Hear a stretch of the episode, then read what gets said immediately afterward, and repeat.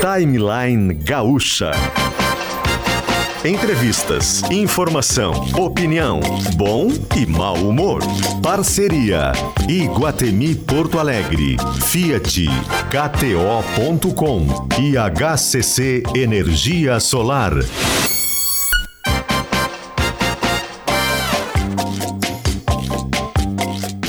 Luciano Potter, Mariana Secom e Paulo Germano.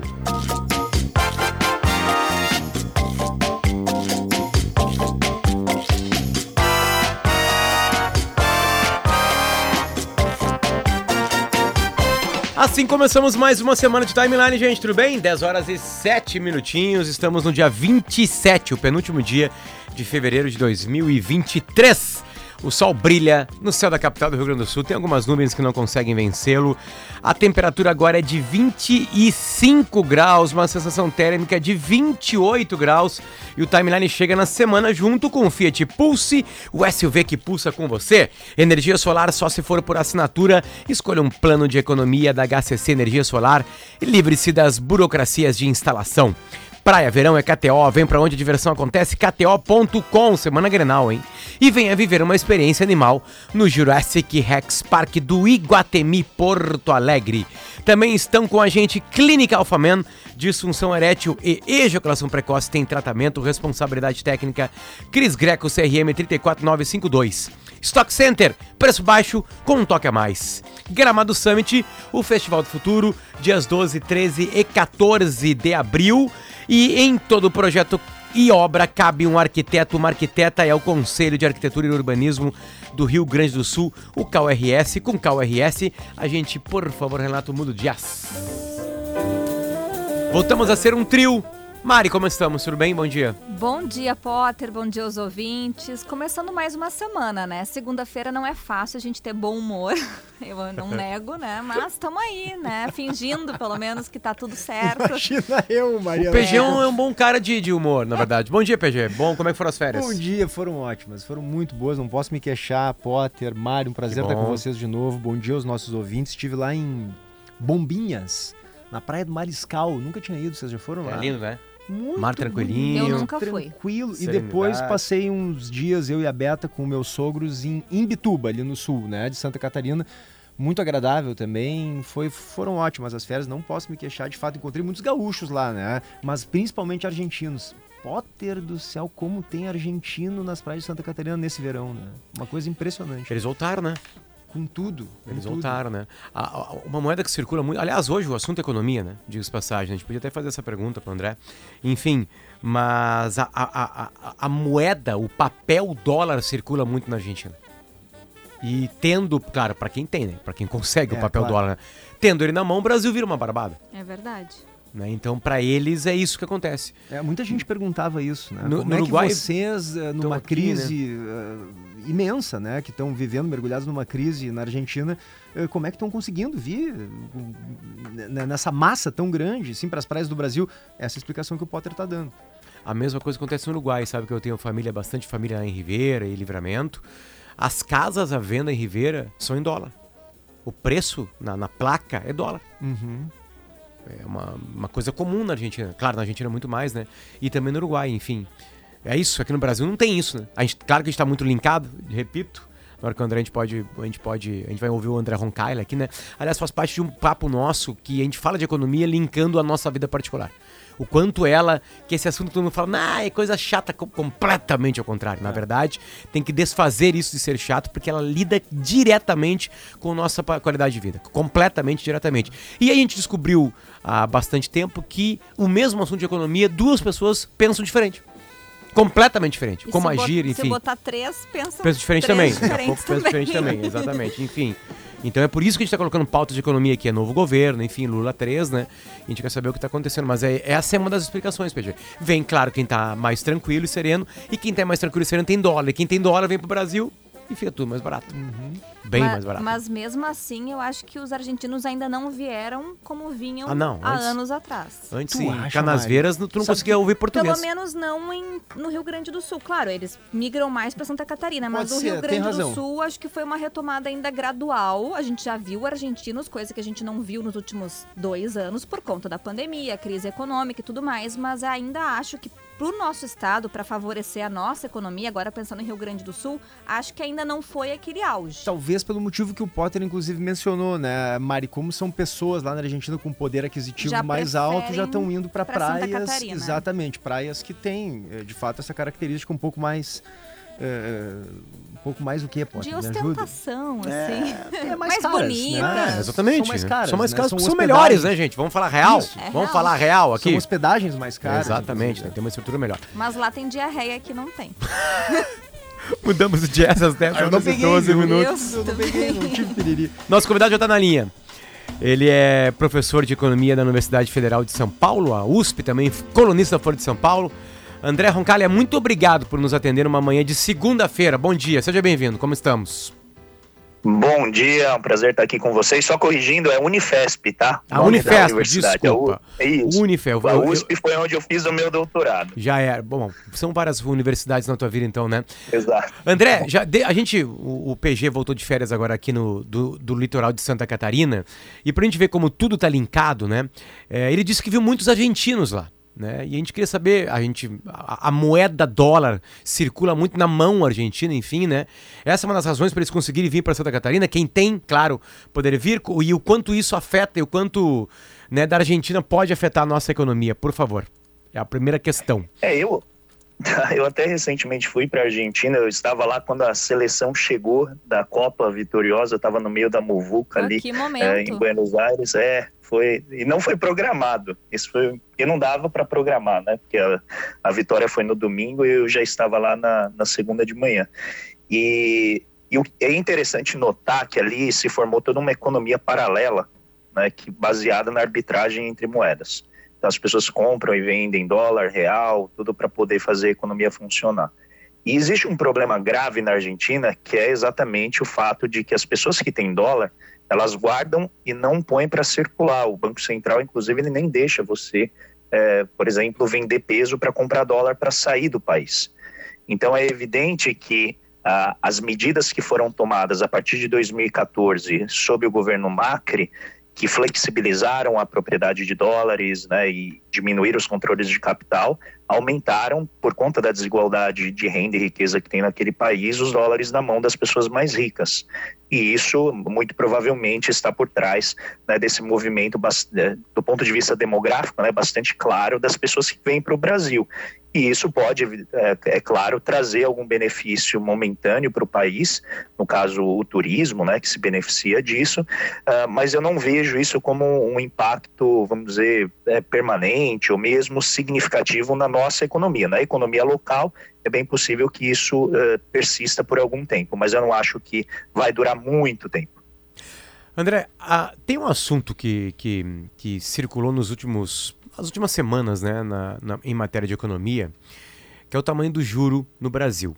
Né? A gente ouviu aqui outros economistas, enfim, e é incrível como vocês discordam né, do mesmo assunto. E, e- e nós, leigos, não sei se vocês, Mari e PG, entram nessa, nessa turma que, eu- que classifica-se como leigo em economia, né? dúvida. Com certeza. A gente fica no meio do caminho olhando para vocês todos discutindo sobre isso, discutindo em alto nível, tá? Não tô dizendo de baixo nível, discussão boa. Claro. Né? E, e- e vendo vocês discordar e a gente fica perdido, né? Ah, vamos lá. A última vez que a gente ouviu um economista aqui, ele falou: não, eu não quero que baixe o juro porque isso pode afetar a inflação. E eu prefiro ter um juro É. mais alto e uma inflação menor. É uma linha mais liberal, né? Potter? Mais liberal, o, claro. O André Roncalli, que está com a gente na linha, tem uma linha que vai um pouquinho mais para outro lado, né, professor? E aí, professor, ainda mais. Não, mas assim, tem como crescer com inflação alta, tem como crescer com inflação baixa, enfim. Tem países que fizeram isso, mas aí a longo prazo isso pode atrapalhar ou não. O que, que a gente tem que pensar, professor? Quem é que está com a razão de vocês? Eu acho que todos têm uma parte da razão e, e o que muitas vezes define a posição é o conjunto de interesses que a pessoa está defendendo. Isso não significa que o economista que falou com vocês necessariamente esteja ligado aos interesses financeiros, do rentismo. Não, mas muitas vezes as posições elas geram né, essa defesa consciente ou inconscientemente. Então, do ponto de vista uh, da operação da política monetária, existe uma posição que entende que a política monetária ela é guiada por uma ciência abstrata, né, tecnocrática, que tem uma técnica que governa ali e a gente deveria se render a esse argumento técnico. E tem uma outra posição que entende que a política monetária é um espaço de conquista política, um espaço de embate político, porque a taxa de juros ela estabelece uh, um preço, a gente chama um preço macroeconômico. Tá? Então esse preço macroeconômico, ele, uh, vou colocar de uma maneira mais uh, acessível. Imagina os sarrafos, sabe quando a gente tem o saltador em vara? Ele pega a vara e ele tem que passar o sarrafo. Né? E conforme você vai subindo o sarrafo, vai ficando mais difícil, apenas os, uh, os atletas que têm maior capacidade, maior técnica conseguem passar. A taxa de juros básica que o Banco Central estabelece é o sarrafo para os projetos de investimento da economia. Então, quanto mais alta a taxa de juros, mais rentáveis têm que ser os projetos para que eles consigam, obviamente, pegar dinheiro emprestado e ter uma lucratividade suficiente para ter o seu lucro e pagar também os juros dessa dívida. Quando o Banco Central baixa o sarrafo, fica mais fácil para outros projetos que não são tão rentáveis também conseguirem dinheiro para poder investir e avançar na economia. O problema é que quando baixa os juros, a gente também joga dinheiro para consumidor, também se endividar e avançar no seu consumo. Então o Banco Central ele tem que fazer uma sintonia fina que coloca o juro num ponto em que a demanda é, né, da sociedade pelos por produtos, por insumos, energia elétrica, combustível, cimento, não fique maior do que a capacidade da economia de ofertar esses bens. Tá? O problema qual que é? As pressões que a gente está vendo de inflação hoje, elas não são pressões desse tipo que a taxa de juros controla. Então, se a gente tivesse uma pressão hoje de muito dinheiro correndo atrás de poucos bens, fazendo com que o preço desses bens subissem, a taxa de juros ela seria efetivamente uma política que controlaria a inflação e garantiria um retorno, né, um desaquecimento da economia. O problema é que a gente tem 8% de desemprego, ou seja, a gente, 8% das pessoas da força de trabalho não conseguem encontrar emprego. Isso não é uma taxa baixa, né? Quase uma em cada dez pessoas não tem emprego, uma taxa relativamente elevada. Por comparação, os Estados Unidos está com uma taxa de próxima de 4% de desemprego, tá? A gente também tem muita parte da indústria que está ociosa. Então você tem lá a empresa, a fábrica não está trabalhando o período inteiro, está trabalhando só um pedaço, porque não faz sentido operar se ela não vai vender. Então quando a gente tem ociosidade nesse sentido em vários setores, essa taxa de juros que a gente está discutindo aqui, ela não consegue segurar a elevação de preço. Por quê? Porque a elevação de preço ela não está vindo de a gente comprar muita coisa, não é porque a gente está perdulário comprando demais, é porque você teve uma pandemia que paralisou vários setores da economia mundial e o Brasil uh, aumentou a sua dependência de bens importados. Então, quando você paralisa as cadeias produtivas, não é como acender e desligar a luz, elas demoram para voltar a funcionar.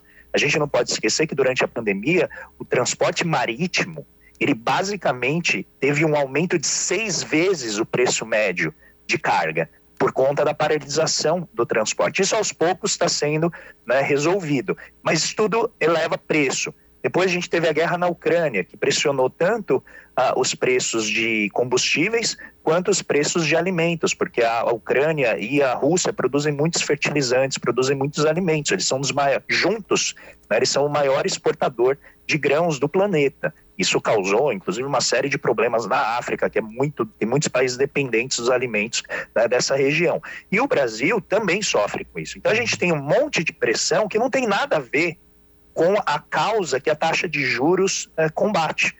E aí, nesse sentido, o que, que acontece? Quando a gente tem uma inflação que ela é de oferta, você manter o juro lá em cima, ele evidentemente vai fazer não com que a, a produtora de petróleo, né, aqui a empresa estrangeira ou mesmo a Petrobras, ela não vai fazer com que ela perca dinheiro, porque ela vai continuar vendendo pelo preço alto. Só que o garçom vai perder um emprego. Uhum. Só que a cabeleireira vai perder um emprego, porque você tem que diminuir a atividade em vários outros setores para que, na média, a inflação não cresça. E é nesse sentido que eu, como vários colegas, a gente acha que uma taxa de juros de 13,75 é uma exorbitância. Ela é muito maior do que outros países estão praticando, Ah. mesmo tendo inflações, inclusive, maiores que a brasileira. Professor, é, é, eu, eu tenho dúvida, como leigo que sou, claro, mas ah, eu tenho certeza que o Brasil atravessou alguns traumas. O senhor está nos ouvindo? Deu uma falhazinha agora, o senhor nos ouve bem? Sim. Acho que perdemos o Acho contato. que deu uma Não, acho que reconectada. alguém ligou pra ele no meio da nossa Deixa eu ver, conversa. professor, tá nos ouvindo? Tô ouvindo. Agora sim, agora sim. Professor, não, eu estava dizendo que o, o, o- Brasil tem alguns traumas, assim, no governo Dilma, e e eu estou lhe perguntando isso justamente para que o senhor nos explique, né? O senhor está dizendo que acha alta taxa de juro, é, é, tem outros economistas que acham que não está alta, enfim, mas realmente é uma das taxas nesse momento mais altas que se tem. É, é, mas a- a- o governo Dilma, ela assumiu a estratégia essa de baixar o juro. Aí botou o Alexandre Tombini no Banco Central, aí a taxa caiu para 7,25% ao ano, né? Hoje está em 13,75%, como o senhor disse. Só que a inflação disparou nos anos seguintes. O país entrou em recessão. Então, nos momentos em que a política econômica do Brasil cresceu, inclusive no governo Lula, lá no primeiro mandato, o, o Banco Central, e eu posso estar errado no que estou dizendo, o senhor eh, conhece esse assunto e pode me corrigir, né? Mas o Banco Central, a impressão que eu tenho, que em algum momento subiu a taxa de juro para controlar a inflação e depois começou a baixar. No Lula, quando assumiu lá no primeiro mandato, em 2003, ele nomeou o Henrique Meirelles como presidente do Banco Central, pô, a taxa de juro foi a 26,5%, né? O dobro do Exato. que a gente tem hoje, né? Antes do Lula assumir, a Selic estava em 25, então ele, ele aumentou numa época em que o Banco Central não era independente, né? Ele nomeou o Henrique Meirelles, o Henrique Meirelles subiu o juro e o Lula aceitou. Depois o juro foi descendo, descendo, descendo e chegou no final do primeiro mandato do Lula ali em 13,25, muito próximo do patamar que a gente tem hoje. Então essa é que é a minha dúvida, né? Eh, Por que, que naquela época, inclusive, o, o presidente tinha controle sobre o presidente do Banco Central, tinha controle sobre a taxa de juro? Por que, que naquela época ele não mexeu na política monetária e hoje ele desce a lenha né, no Roberto Campos Neto, que é o presidente do, do Banco Central, como se fosse um inimigo do país? Então, eu tenho essa dúvida. Tá. Tá, na verdade são oito dúvidas que você tem. Eu vou tentar responder. É verdade, é verdade, professor. Eu fico angustiado. Porque você, desculpa. você, você- mexeu em três cenários muito diferentes Tá. e que eles requerem assim uma contextualização. Eu vou tentar ser o mais sintético possível. Perfeito. Mas então vamos lá, começando no Lula 1. O Lula 1 recebe uma economia com a taxa de câmbio muito pressurizada, ou seja, a taxa de câmbio saiu lá de R$ 2,50 foi para quase R$ reais. E como a gente tem uma dependência muito grande de produtos estrangeiros, então o câmbio ele afeta muito a inflação.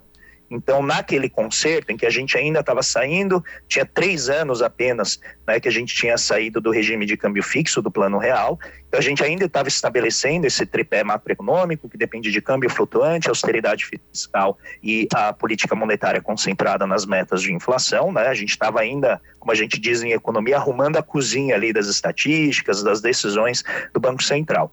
Mas ah, o regime de metas de inflação ele é configurado dessa maneira. Se a inflação sobe muito, o Banco Central tem que subir a taxa de juros para controlar a inflação.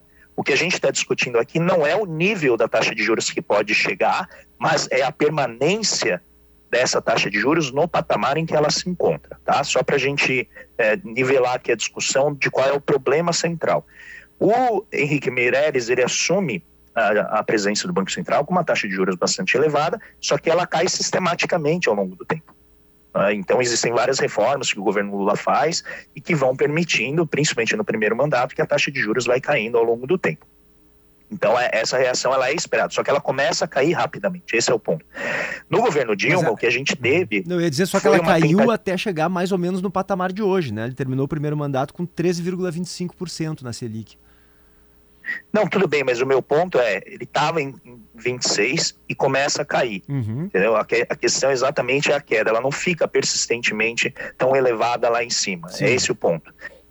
Quando veio o governo Dilma, o que, que acontece? A economia já estava, na, naquele momento, ah, com nítidos ah, sinais de aceleração, de aquecimento, e o governo Dilma, então, tenta fazer um arranjo em que ele reduz a taxa de juros meio na marra, usando inclusive os bancos públicos tal, e tenta reduzir custo do setor empresarial por meio de políticas de desoneração. Então a ideia era que você reduziria custo enquanto você reduz a taxa de, de juros e isso não causaria qualquer efeito. Combinado a isso, a gente teve o congelamento de preços de combustível, né, por meio da política da Petrobras, que onerou tremendamente o, o, balanço da Petrobras, e teve também o controle sobre o setor elétrico, que são preços básicos muito importantes da economia.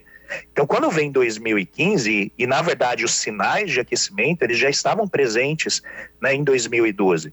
E aí a, o governo Dilma reduz a taxa de juros né, a, a força, e de quando deveria já estar tá subindo a taxa de juros para controlar isso, para não deixar a disseminação da, da, elevação de preços tomar conta. Então, realmente foi uma decisão política que deu errado, porque principalmente a partir de 2015, o governo Dilma solta todos esses preços, principalmente energia elétrica e combustível, de uma vez. Uhum. Isso até remete à discussão que a gente tá, vai ter essa semana sobre a reoneração dos tributos de combustível, né? Porque quando você solta esses preços de uma maneira muito rápida, como eles são preços básicos, eles contaminam toda a estrutura de preços da economia. E aí o Banco Central, obviamente, apesar de não ter a autonomia é, de jure, né, ou seja, garantida por lei, a partir de 2015 ele já opera funcionalmente como é, basicamente um banco central autônomo. E isso faz com que a taxa de juros suba né, e sobe bastante, né, a patamares até próximos do que a gente tem hoje até a, a, edição do teto de gastos, que depois começa a derrubar a taxa de juros a partir daí. Então, a, a, discussão, as diferenças são muito grandes né, entre o cenário que a gente teve em 2003, 2015 e agora 2023. Eu acho que esse é o ponto. Uma taxa de juros de 13,75 num período pós-pandemia, com choques de custo que vem da, da crise de oferta né, promovida pela guerra na, na Ucrânia, eh, sinalizam, a partir inclusive da reação de outros bancos centrais, que 13,75 não, primeiro, é excessivo do ponto de vista da necessidade da política monetária, porque a taxa de juros não está combatendo as causas, ela está apenas transferindo o ônus do ajuste para outros setores, e segundo, porque a experiência está mostrando para a gente que esses choques eles têm alguma capacidade de dissipação com o tempo. Um ponto que raramente é analisado, isso inclusive foi objeto da minha tese de doutorado, é a questão da indexação no país. A gente tem mecanismos de indexação que, para quem é, não, não conhece isso, significa que a gente pega a inflação passada e reajusta os preços de acordo com essa inflação. E isso vai permitindo que a inflação fique sustentada, né? porque ela não dissipa com a mesma rapidez que uma economia que, por exemplo, não tem esses instrumentos de repasse da inflação passada para o presente consegue fazer.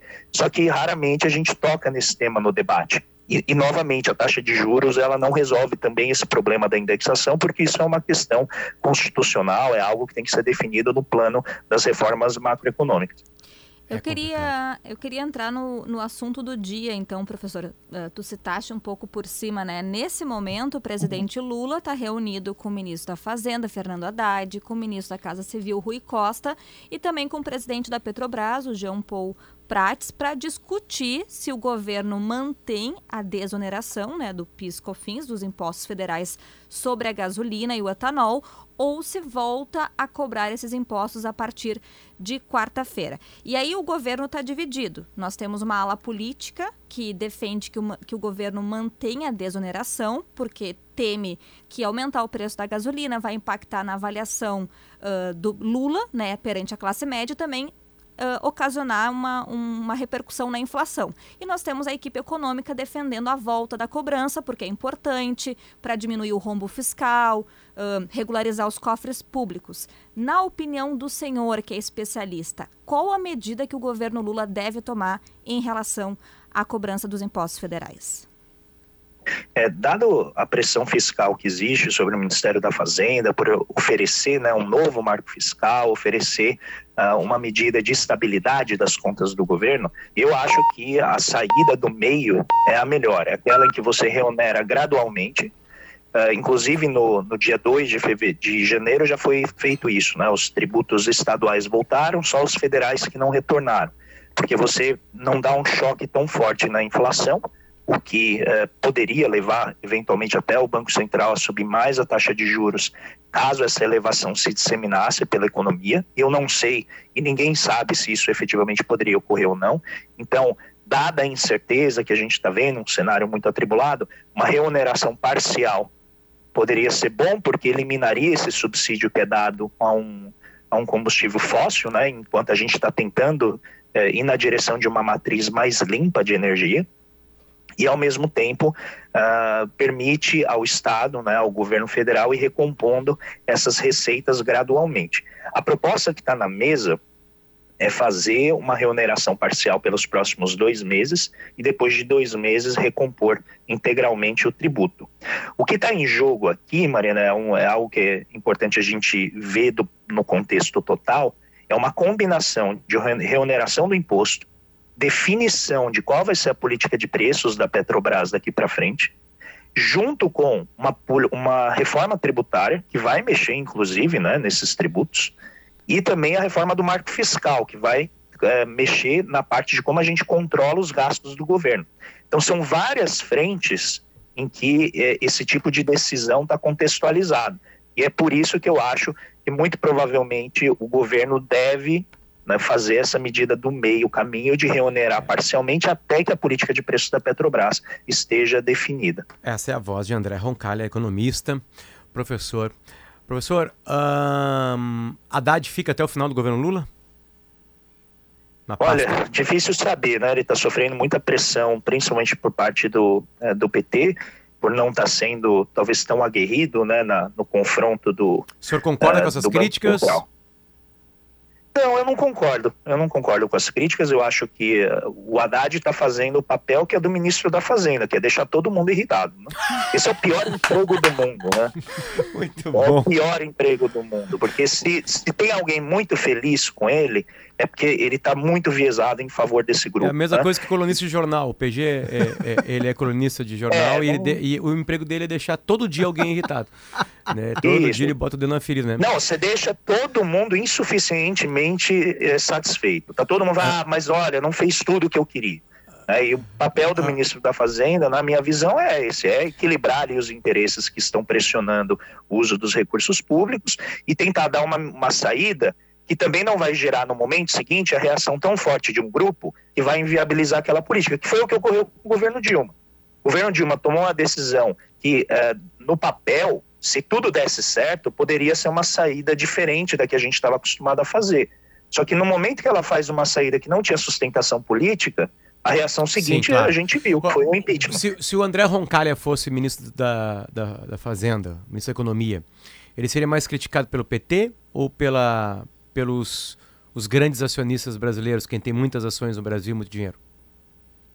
Ah, eu certamente seria mais criticado pelos acionistas. acho que nesse ponto eu, eu, eu, deixaria, acho que a Faria Lima um pouquinho mais irritada do que o Haddad. Eu queria tá entender deixando. isso de Faria Lima, porque assim, vamos lá. Eu lá dentro do. Eu sou um cara muito frágil com grana, porque tenho pouco, e também porque não sei lidar bem com ela. Mas eu tenho investimentos né, em fundo de ações, enfim, coisas assim, né? No próprio aplicativo do, do meu banco, assim, né? É, isso me transforma no Faria Limer. O que, que é o Faria Limer? O que, que ele faz mal? O que, que ele faz bem? Porque, porque aplicar diferente de poupança, não estou falando só de tesouro, enfim, outra, são diversos, né? É, mas eu, eu, tenho, eu tenho parte de ações de empresas, né? É, o que, que tem de errado, o que, que tem de certo? Queria que, queria que o senhor desmistificasse isso. E eu sei que o senhor tem críticas à Faria Lima, o senhor já brincou com isso, né? Enfim. Né? Claro. É, é, o, o que, que tem de tão errado nisso se é algo que cada vez mais brasileiros entram? Não, não tem nada de errado nisso. E, inclusive, você não é um Faria Limer porque você fala Faria Limer. É, então já mostra que você não é do condado. Se entregou. Eu, eu, eu, porque, é que senão é, teria que falar fa Faria, Faria Limer. Teria que... É, Faria Limer. Faria, Faria Limer, Limer porque, porque tem aquele sotaque do, de Nova York, né? Da, da central toda razão. Tem toda razão. Mas brincadeiras à parte, assim, a, a ideia de, de chamar de Faria Lima, né? Na verdade é pela concentração dos gestores da, da riqueza nacional que estão ali. Quando a gente fala de riqueza, não é o PIB, né? A gente está falando de ativos financeiros, a gente está falando, por exemplo, das distribuidoras de títulos de valores é, mobiliários, que são aquelas que fazem, por exemplo, o ingresso do ouro né, no sistema financeiro. A gente teve recentemente né, esse, a revelação desse projeto criminoso lá nas, nas terras Yanomami, com todo o garimpe, como esse ouro ele é, é ele entra no sistema com, na presunção da boa-fé. Né, e a gente não sabe de onde vem esse ouro, o Banco Central já, inclusive, está tomando medidas medidas para tornar essa, essa fiscalização mais rigorosa. Então, a gente está falando de gestores de riqueza. Tá? Então, a visão que gestores de riqueza têm da economia, não necessariamente, na minha visão, é, eu estou sendo aqui até mais tranquilo, eufemista né, nesse sentido, é, ela não representa a visão da sociedade como um todo. Então, em geral, o gestor da riqueza ele quer resolver o problema dele, quer fazer com que os ativos dos, pelos quais ele é responsável cresça em valor para que ele possa ter o ganho dele e possa dar o retorno para o cliente dele. Se esses interesses estão alinhados com o restante da sociedade, é onde se dá a briga. Quem está lá defende que a visão do gestor da riqueza, por ele ter muitos economistas que têm PhD, que são estudiosos e tal, é a melhor visão para a sociedade como um todo. Eu sou contrário a isso, eu acho que não. E vou dar um exemplo muito simples aqui. Essa discussão sobre a taxa de juros muito elevada, ela gera em termos de gasto público, de juros da dívida pública, cerca esse ano passado foi cerca de 6% do PIB, são 600 bilhões de reais. Só que o curioso é que esse tipo de gasto, ele não tem teto, né, como tem o teto de gasto para as despesas que afetam predominantemente a população mais pobre, que é gasto em saúde, educação, infraestrutura, ciência e tecnologia, cultura, essas todas têm teto, mas esse gasto não tem porque ele é um contrato de dívida. E eu não estou dizendo que é só quem está na Faria Lima que ganha dinheiro com isso. Mas, como a, a riqueza é muito concentrada no topo da distribuição, os 5% mais ricos do país, então é evidente que os gestores da riqueza estão olhando para esses 5% mais ricos do país e talvez até para o 1%, 0,1% mais rico da, da nação. Tá? Então, o meu ponto central é que esse tipo de ação ele acaba sendo vendido para a população como defendendo os interesses dela, quando na verdade é exatamente o contrário. Para o pequeno investidor que tem dinheiro uh, em bolsa, que, tá, que tem dinheiro no tesouro direto, que se beneficia eventualmente desse processo, não tem nada de errado. Isso aqui não, não tem a ver com pessoas. Né? Eu tenho muitos amigos, inclusive, na Faria Lima, converso frequentemente. Muito, tem muita gente de esquerda na Faria Lima, mas que por conta do trabalho, obviamente, não expressa suas opiniões abertamente, não pode eh, se posicionar abertamente. E, e, isso é um indicador do que eu estou colocando aqui para vocês. Se pessoas de esquerda não podem se manifestar, será que a Faria Lima realmente representa a visão da sociedade como um todo? Ela representa um tipo específico de visão. E na minha visão, a Faria Lima votou contra o governo Lula não foi, não apoiou o governo Lula, porque as propostas que o governo Lula eleito fazia não, não atendiam diretamente os interesses dela. Então, na minha visão, ela perdeu as eleições, só que ela tem poder. E por ter poder, ela tenta então garantir, né, sentar, entrar no trem que ela não votou, que ela não comprou o ticket para entrar e quer sentar na janela, e quer definir onde que ela vai sentar, como que ela vai sentar e, e quais vão ser os serviços que ela vai receber de um governo que foi eleito pelo restante da sociedade. André. E por fim, por favor. Só para eu concluir, claro. eu não tenho nada contra as pessoas que investem, não tenho nada contra as pessoas que têm riqueza. Ao contrário, eu gostaria que, inclusive, muito mais gente pudesse participar dessa discussão de bolsa, pudesse participar da discussão da taxa de juros, porque aí efetivamente a distribuição de riqueza que hoje é muito concentrada no topo seria socializada né, para a maior parte da população. André, o senhor vai ter que voltar aqui algumas vezes durante é, esses tempos todos aí. Os próximos quatro anos. É verdade. Muito obrigado pelo carinho nos atender e pela paciência com a gente. Imagina, eu que agradeço. Um bom dia para vocês e para todos os ouvintes. Perfeito. Muito obrigado, André Roncalha, economista né, com uma linha bem mais aberta, agora aqui né, à esquerda, como né, ele disse, né, enfim, quem acompanha o trabalho das colunas dele sabe disso.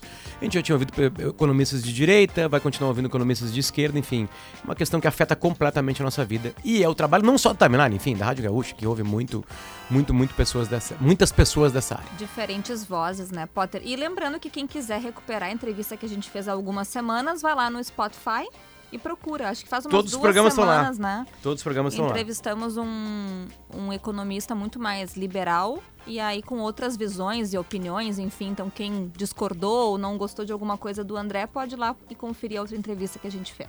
Perfeito. Já voltamos isso também lá 10h40 agora, ó.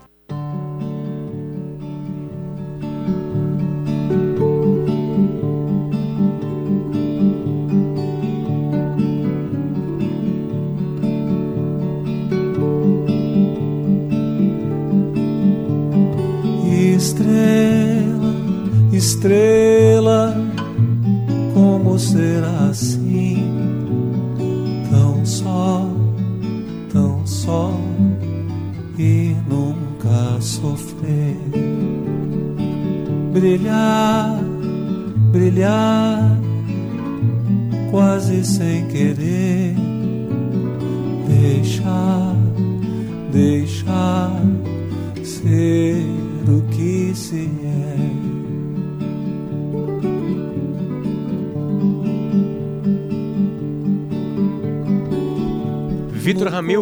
muita sacanagem nossa falar em cima dessa música, né? Bom dia. Bom dia, tudo bem? Tudo Bom bem. dia. Le- le- Sobe o som, Renato. Sobe o som. sobre uma das mãos. Vitor, dá pra lembrar dos sentimentos da de tu escrever nessa letra lá, adolescente, enfim. Eles ficam vivos ainda? Ou a música se transforma numa outra coisa? Como é, como é que é- é- é- era aquele Vitor, enfim? Tem muito dele em ti ainda? Olha, eu acho que o, o modo de compor, de fazer as coisas, os sen- os sentimentos que envolvem não só essa canção, mas as outras, mais ou menos se mantém assim, né, através do- dos anos.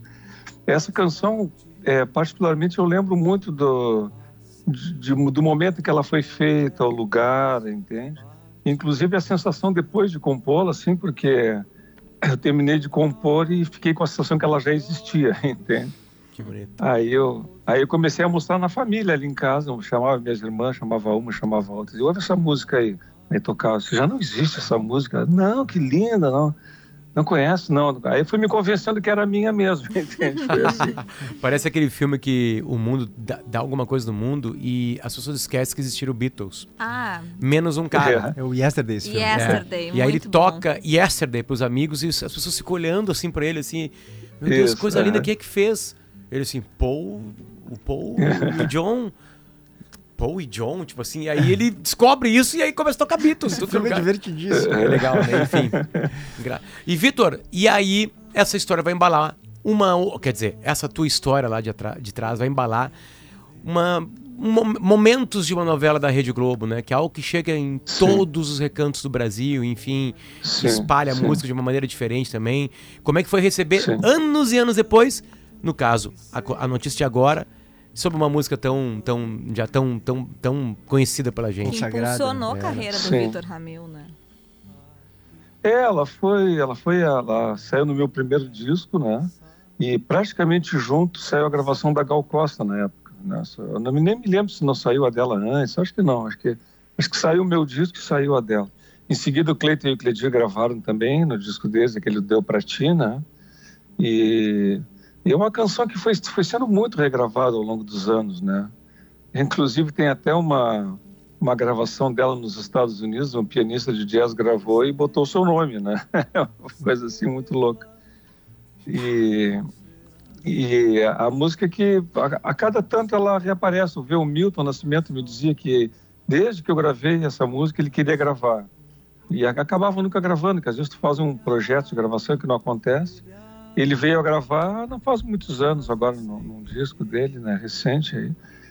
E eu agora, claro, eu achei super legal, adorei, porque esse mundo assim da grande mídia, né, da, da, da canção mais popular, eu não frequento, né?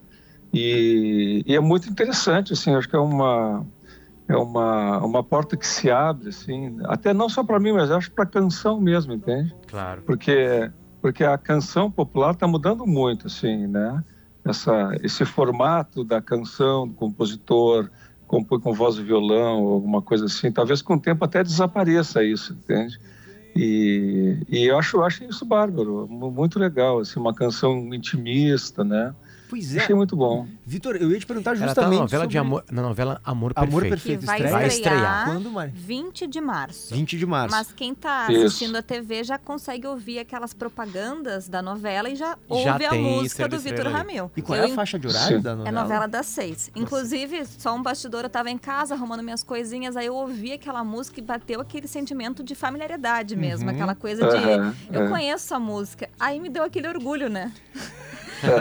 é gaúcho. Sabe que mu- é, muita gente, muita gente me conta essa história dessa quando ouviu a música e correu e se deu conta e, e é muito legal as pessoas torcem, né, pela Isso. pela canção, torcem por mim e tudo mais, né? Muita gente tem em relação a mim, especialmente aqui no sul, né, onde eu vivo e tal, e no interior ainda mais também, que é um sentimento assim de alguém que faz um trabalho e está há muito tempo assim é, longe de, aliás, eu nunca estive, né, na, nessa, nos grandes circuitos, vamos dizer, da música. E eu gosto disso, eu me sinto bem, assim, eu gosto mas as pessoas torcem porque querem que chegue a mais pessoas, né? É verdade. Então eu acho isso, eu acho isso super legal, assim, as pessoas escrevem, comentam, e muitos têm essa, essa história aí que tu contou agora. O, o Vitor, eu, eu queria te perguntar um pouquinho sobre o, o, o significado dessa letra, que eu acho belíssima. Às vezes é xarope pro compositor falar sobre o significado da própria letra, né? Eu lembro de perguntar algumas Sim. coisas pro Humberto Gessinger, mas sei lá, Pedro, o que, que eu quis dizer lá. Mas nesse caso Sim. aqui, eu, tem um- o início da, da letra diz assim: pô, olha que coisa linda, estrela, estrela, como ser assim, tão só, tão só e nunca sofrer? Brilhar, brilhar, quase sem querer, deixar, deixar ser o que se é. Quer dizer, esse sentimento é, é quase que uma onipotência da estrela, né? Uma tranquilidade com a própria existência, né? Ela não sofre, continua brilhando. Pô, de onde é que saiu Sim. isso, Vitor? Tu estava sofrendo ou não necessariamente quando escreveu essa canção? Ah, eu, eu sempre fui um pouquinho sofredor. sempre tô né? sofrendo. Qual- Qualquer música minha que for escutar vai ser por aí, assim, né? É sempre esse olhar meio melancólico pro, pro mundo, pras coisas. É um, na verdade, não é melancólico, mas é um olhar, assim, de observador, entendeu? Eu, eu mais observo e comento do que pro- propriamente atuo, vamos dizer assim. Mas eu, eu vou te dizer, eu tinha 18 anos, pensa bem. Eu me sentei, vou te- 18. ser bem objetivo, eu me sentei lá na, na nossa casa da praia, era bem pequena na época, e tinha um, tinha um quartinho assim, parecia um quartinho de navio com dois biliches. Ali ficávamos um quarto, um era dos homens, outro das mulheres, né? Um quartinho é para eu, Cleiton, Cledir e Kleber, nosso outro irmão. Acho que nunca chegamos a dormir os quatro ali, né? Tínhamos muita diferença de idade entre nós e tal. E mas era assim, aí eu me sentei no, no- na cama de baixo, de baixo do beliche da direita, peguei o violão e compus. Não tem muito o que te dizer, entendeu? Eu não me lembro, eu não me lembro do meu sentimento, assim, se eu tava... Acho que não, é, mas é um sentimento meu... Na verdade, eu, eu sinto ela mais lírica do que qualquer outra coisa, entende? Uma espécie de uma epifania, assim, vamos dizer, né? Eu, eu talvez eu tivesse com a janela aberta de noite, olhando o céu, algum tipo de coisa assim, mas isso não foi determinante, entende? Uhum. Pode ter me dado, pode ter me dado a motivação para a letra, entende? E, e foi assim, uma música que eu compus ela, sei lá, não deve ter passado de 15 minutos, entende? Senta, começa a tocar, já vai anotando, é, é dessas canções assim que sai a música e letra ao mesmo tempo, já tivesse pronto. Vitor, Isso que sai dela é uma sensação de algo já que já existia, né? sim, sim. A, a- a- se pra vocês a música vai ou, ou mudando ou não, ou vai tendo outras histórias, né? Tu falou assim, né? Que legal que a música vai entrar na novela, porque aí é, vai ser bom pra ela, né? É uma terceira pessoa, enfim. Sim. é, tem uma música que tu é, musica. Vamos lá, primeiro eu vou pegar Estrela Estrela, tá? Estrela Estrela hoje, pra mim, que tem dois menininhos pequenininhos, ela parece que ela é uma canção de, de criança De ninar. Sim. né? Não, não Sim. só do momento de ninar, mas parece Ah. que porque eles ficam maravilhados. Esses dias a gente foi pra uma Ah. casa que não tinha nenhuma luz em volta e eles conheceram o céu estrelado. Eles nunca tinham, eles nunca tinham visto aquilo, Sim. né? E aí estrela estrela tava por ali e aí, né, é uma música pras crianças, né? Antes eu mandava para as gurias. Enfim, é, e deixando pago música que a música é tua, né, em cima de um poema. Sim. Ah, eu, escutei ela, é, ela- eu escutei ela mais ou menos umas 77 mil vezes e duas vezes foram muito marcantes pra mim. Uma eu voltava de Uruguaiana, porque eu tinha uma namoradinha lá, e, a namora... e aí eu fui de Uruguaiana pra Alegrete, e aí o céu tava estrelado e eu botei Deixando Pago, eu chorei no repeat com aquela música. Muito obrigado, Renato, pela agilidade. E a outra foi agora há pouquinho em Doha, no Catar, durante a Copa do Mundo, numa noite solitária mesmo, madrugada lá, que de repente ela no meu fone de ouvido apareceu num. num, num- como é que se chama? Numa. Numa, numa coisa Randômico, aleatória. né? Playlist aleatória. Né? E aí fez a mesma coisa, só que um outro choro, um Sim. choro de saudade da família, enfim, né? Sim. Como a música também vai mudando pra pra nós aqui nesse lado, pra nós mortais, eh, Vitor. Claro. Isso é potência É. dela, isso também passa contigo, enfim. Sabe que a canção ela tem o poder de nos de fixar a nossa memória, né? Tu vê, tu tá lembrando exatamente daqueles momentos, né? A música, a música, eu, eu não sei se já foi feito algum estudo nesse sentido, mas eu acho que a música tem um alcance na gente cerebral, assim, que é muito, muito, é muito além do mero, é, assim, da mera consciência, entendeu? Ela toca em alguma região que, que enfim, que faz conexões estranhas dentro da gente, duradouras, sabe? Pessoas que estão já com as suas capacidades totalmente destruídas, eh, cerebrais, reagem à música, por exemplo, né? Então, eu acho que a, canção tem esse poder. E a canção mesmo tem um, um poder que é o poder da comunicação, né? Ou, ou, por exemplo, um poema, tu te senta e lê o poema. Se ele é difícil, tu volta e lê de novo, vai ao começo, lê o final mais uma vez, ele está na tua mão. Mas a, uma canção que está tocando no rádio, que está tocando em algum lugar que tu ouve, ela está passando. Então ela tem que se comunicar. Cada frase tem que dizer, entendeu? Uma canção quer dizer, sabe? Ela quer se comunicar imediatamente. Então essa força já é natural da canção. E algumas se comunicam superficialmente, outras tocam mais fundo, vamos dizer assim, entendeu?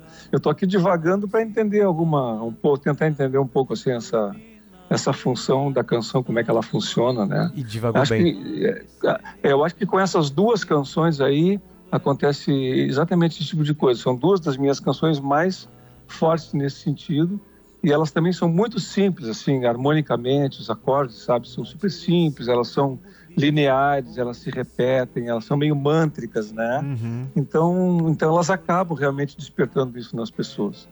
Vitor, que bom mundo que milhões de brasileiros conhecerão Estrela Estrela. É meio incrível isso, né? Os que nasceram mais recentemente, enfim, alguns que não conheciam. Uh, muito obrigado pelo teu carinho. A gente sabe que para os artistas as manhãs são mais complicadas, ainda mais as manhãs de segunda-feira. Eu não sei como é, é a tua rotina exatamente, né? Obrigado pelo teu carinho e parabéns. Que a tua é, música parabéns. se espalhe pelo universo porque ela faz bem para todo mundo que ouve. Obrigado. Legal. Um beijão para vocês aí. Obrigado, tá? Obrigada. Valeu, gente. 20 de março, Amor Tchau. Perfeito, nova novela das seis da Globo. Tchau, gente. Estrela, como será assim? Tão só, tão só e nunca sofrer. Brilhar, brilhar, quase sem querer.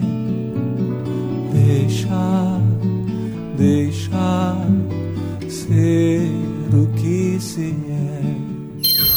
Timeline Gaúcha.